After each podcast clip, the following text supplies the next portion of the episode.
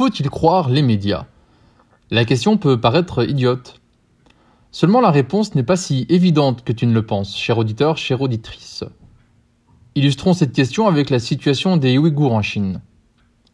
Ce qui me vient d'emblée lorsque je lis les nouvelles en provenance du Turkestan oriental, c'est que j'éprouve un sentiment de solidarité à l'égard des Ouïghours pour tout ce qu'ils subissent de la part des autorités chinoises. Vous l'avez certainement noté comme moi, il ne se passe pas une seule semaine sans que soient publiés des articles sur les détentions arbitraires, les tortures, les disparitions et meurtres que les Ouïghours endurent depuis des années.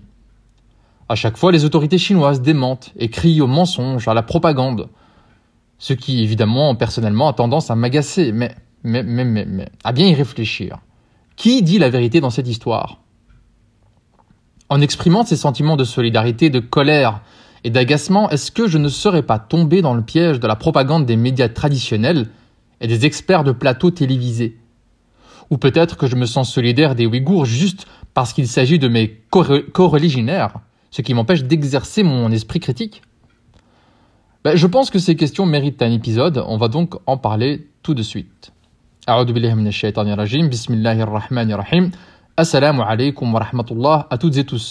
Bienvenue dans ce 16e épisode des podcasts du Critérium. Et sans plus tarder, je vous propose d'entrer dans le vif du sujet. Et donc, il y a quelques semaines, le vendredi 12 novembre, à Prague, s'est tenu le premier jour du Congrès mondial ouïghour. Pour soutenir cette initiative et sensibiliser sur le sort réservé aux centaines de milliers de musulmans ouïghours détenus dans des camps chinois, plusieurs capitales européennes ont décidé d'illuminer des bâtiments officiels. À Paris, l'hôtel de ville s'est paré de cette belle couleur bleu ciel, typique du, drapeau du Turkestan oriental, et même chose à, Bruxelles avec le monument qu'on appelle l'Atomium. Et plus récemment, ce 10 décembre, c'est un groupe d'experts réunis à Londres qui cette fois-ci accuse carrément la Chine de génocide intentionnel. Ce qui émeut l'ONU et les organisations des droits humains. Encore une fois, les gouvernements occidentaux expriment leur indignation. Tout ceci est, est fort joli, fort émouvant, seulement reste une question qui me brûle les lèvres. Le peuple ouïghour subit-il vraiment ce sort? Pourquoi faudrait-il accorder du crédit aux accusations qui visent les autorités chinoises? Quand on se penche sur la question, on peut souligner plusieurs raisons d'exprimer quelques doutes. Quelles sont ces raisons? Bah, Tout d'abord, on sait que les gouvernements occidentaux sont depuis longtemps en conflit larvé avec la Chine. Peut-être que cette histoire de pression, c'est avant tout euh, une manœuvre politique visant à déstabiliser leur adversaire. Quand on voit que les États occidentaux sont beaucoup moins bavards sur, euh, par exemple, le droit des, Égyptiens sous Sisi ou euh, des Palestiniens sous la colonisation israélienne, ben on a le droit quand même de, douter de leur sincérité. Deuxième raison, les médias traditionnels ou les médias mainstream, comme on dit maintenant. Bref, des médias comme Le Monde, BFM, le New York Times, etc. C'est la source principale d'informations sur le sujet. Or, ces médias, bon, ils n'ont pas toujours brillé par euh, une objectivité éclatante, pour dire les choses euh, poliment. Sans compter euh, leur proximité plus ou moins grande avec le pouvoir politique, proximité documentée par, plein d'auteurs, de Serge Alimi Noam Chomsky, en passant par Thomas Deltombe, etc. Troisième raison, quelles sont les sources sur lesquelles se basent les médias et gouvernements occidentaux? Bah, Une des sources principales, c'est un chercheur allemand, Adrian Zenz, qui, euh, en 2018, était un des premiers à rédiger un rapport accablant pour la Chine. Mais Adrian Zenz, qui est-ce? Il se présente comme un, comme un chrétien qui, lorsqu'on lui demande pourquoi il fait ce qu'il fait, affirme qu'il se sent guidé par Dieu pour documenter les oppressions de la Chine. Et par ailleurs, il travaille pour une ONG américaine dont le nom est vraiment éloquent.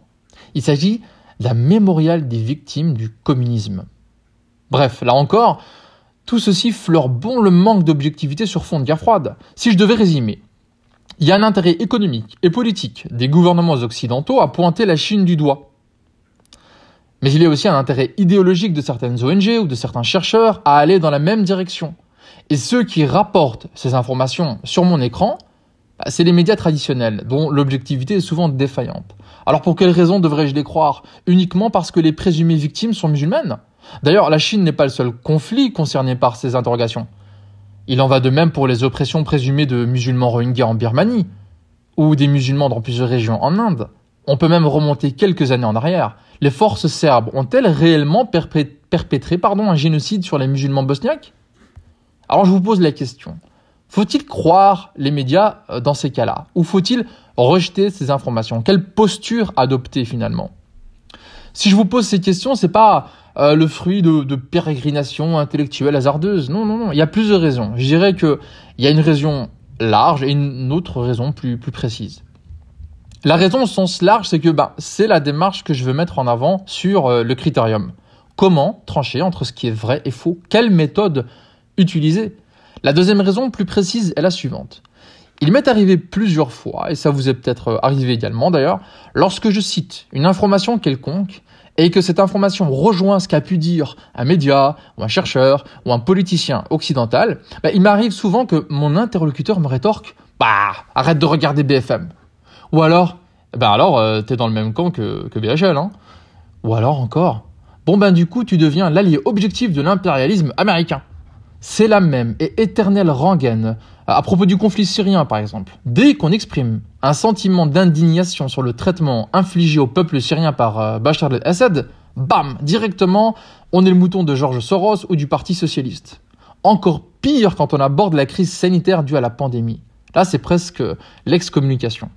Bah, sur la pandémie, par exemple. BHL euh, s'est opposé aux mesures du gouvernement concernant le port du masque ou le confinement. Que faut-il faire? Soit on est contre le gouvernement et donc l'allié de Bernard-Henri Lévy, soit on est contre Bernard-Henri Lévy et donc allié du gouvernement. Comment sortir de ce dilemme infernal? Moi je pense que la réponse tient en quelques mots. Abandonner la posture du campisme. Mais qu'est-ce que le campisme au juste me direz-vous?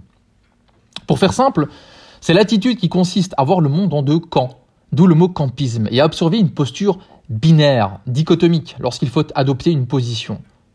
Ce terme vient de la guerre froide et de la tendance dans le chef de certains partis euh, de la gauche radicale à soutenir un dirigeant anti-américain de manière inconditionnelle, même si c'est un dictateur impitoyable. Pour ce qui nous concerne, prenons un exemple. Le Monde, c'est un média euh, que certains présentent comme inféodé au pouvoir. Il est dans le mauvais camp. Si je suis campiste, quand le Monde soutient une position, je dois m'y opposer. Tandis que quand il s'oppose à quelque chose, moi je soutiens cette chose. Et vous comprenez vite dans quelle impasse cela nous mène. Et vous comprenez peut-être aussi pourquoi j'ai pris l'exemple de l'oppression des Ouïghours par les autorités chinoises pour illustrer le sujet du jour. Parce qu'en principe, bon, en principe, hein, parmi vous, nombreux sont ceux qui savent que les accusations contre les autorités chinoises sont basées sur des preuves sérieuses. La Chine a maintes fois nié, mais devant les indices de plus en plus précis et nombreux, elle admet à demi-mot l'existence de camps d'enfermement. Ici, je ne vais pas retracer les enquêtes qui ont mené à ce constat. Je n'ai pas le temps dans cet épisode et ce n'est pas l'objectif de l'épisode. L'objectif, euh, c'est le suivant. Montrer que la posture qui consiste à rejeter une information parce que tel média ou tel gouvernement partage aussi cette information, bah, cette posture, elle n'est pas tenable. Certains d'entre vous seront peut-être en désaccord avec moi. Et c'est très bien. Je ne suis pas ici euh, pour servir une soupe qui convienne à tout le monde de toute façon.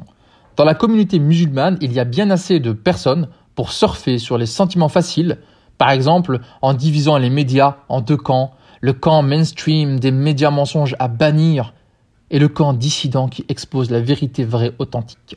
La démarche que je mets en avant s'inscrit en faux par rapport à ces vendeurs d'opinions agréables. Cette démarche peut se présenter en trois points.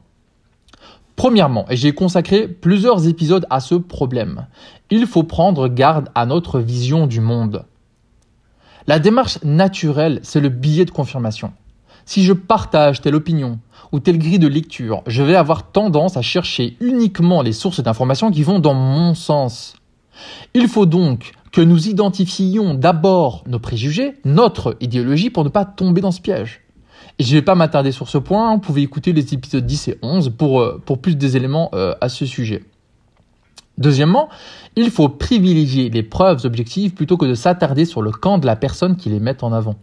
Que ce soit sur les Ouïghours ou que ce soit sur la crise sanitaire, la preuve ultime n'est pas tant de savoir qui est lié à quoi ou payé par qui, mais plutôt de chercher les preuves objectives, les enquêtes, les statistiques, etc., en croisant les sources. Toujours croiser les sources, ne jamais s'enfermer dans une bulle algorithmique.